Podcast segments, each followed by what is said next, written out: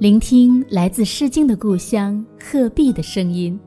大家好，这里是鹤之声 FM，我是子墨读课文栏目主持人子墨。今天我要为大家读的是二年级上册第四课《曹冲称象》。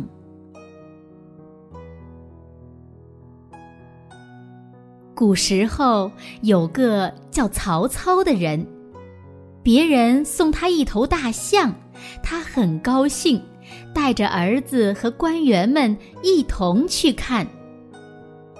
大象又高又大，身子像一堵墙，腿像四根柱子。官员们一边看一边议论：这么大的象！到底有多重呢？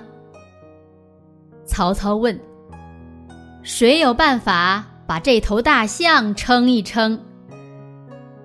有的说：“得造一杆大秤，砍一棵大树做秤杆。”有的说：“有了大秤也不行啊，谁有那么大的力气提得起这杆大秤呢？”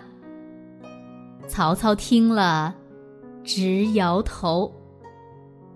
曹操的儿子曹冲才七岁，他站出来说：“我有个办法，把大象赶到一艘大船上，看船身下沉多少，就沿着水面在船舷上画一条线，再把大象赶上岸。”往船上装石头，装到船下沉到画线的地方为止，然后称一称船上的石头，石头有多重，大象就有多重。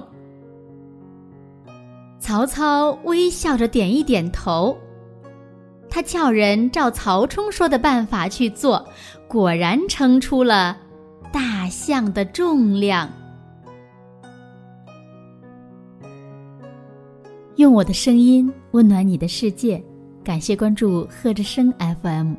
如果您喜欢我们的节目，请在节目下方点赞，更欢迎您将我们的节目分享出去，让更多的人听到来自鹤壁的声音。